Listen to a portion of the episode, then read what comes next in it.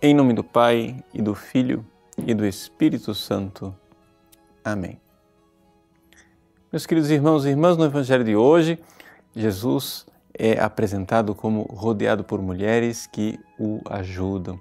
E nós podemos então refletir um pouco aquilo que é a missão própria da mulher dentro da igreja.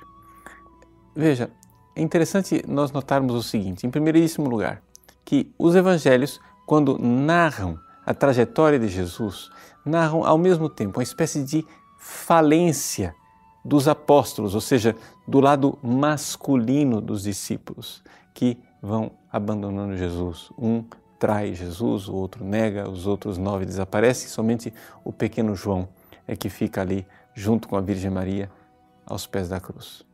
No entanto, as mulheres, as mulheres que inicialmente não apareciam, agora começam a aparecer. E então há uma progressão, elas começam a aparecer cada vez mais. Nós poderíamos enxergar aqui, dentro desta realidade feminina, a vocação contemplativa dentro da igreja. Nós vivemos num mundo que, onde se valoriza muito o trabalho, a técnica, né, a atividade, o poder. Por isso, de alguma forma, né, é, nós temos uma tendência de achar que os apóstolos, que são da vida ativa, ou seja, da vida missionária, estes sim é que são a verdadeira alma da igreja. Mas essas mulheres que estão ali acolitando, ou seja, acompanhando, é, Jesus não parecem ser importantes. No entanto, quando nós mergulhamos teologicamente para a verdade dessas mulheres que são resgatadas pelo Cristo, assim como os homens foram resgatados, mas resgatadas para uma vida interior, para uma vida contemplativa, nós aí vemos uma realidade extraordinária, fundamental que está no coração da própria igreja. Não existe igreja sem a vida contemplativa, sem a vida de oração, sem a vida daquelas mulheres que se sacrificam para, com a sua oração e a sua entrega, dar o combustível que sustenta toda a atividade missionária da igreja. É interessante nós vermos isso, é uma constante na história de dois mil anos, quando, por exemplo, no século XVI, a igreja teve que enfrentar duas grandes dificuldades: a dificuldade da heresia protestante e a dificuldade de evangelizar a América.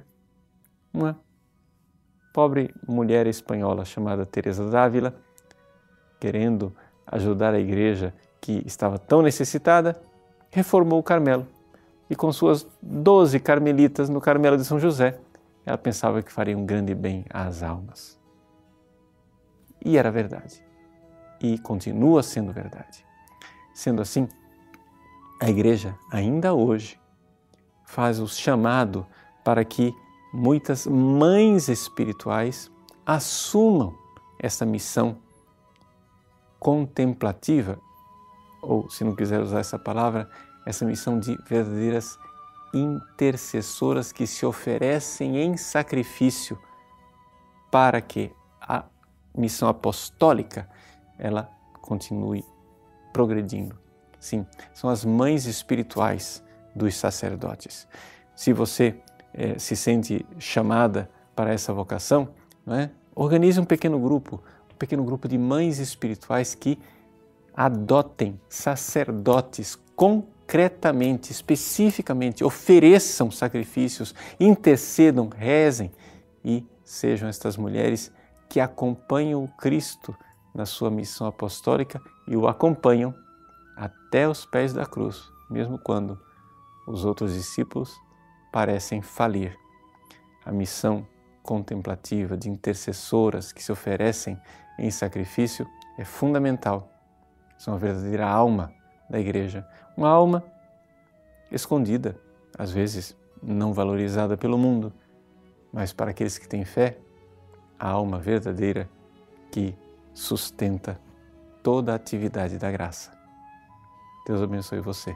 Em nome do Pai, e do Filho e do Espírito Santo. Amém.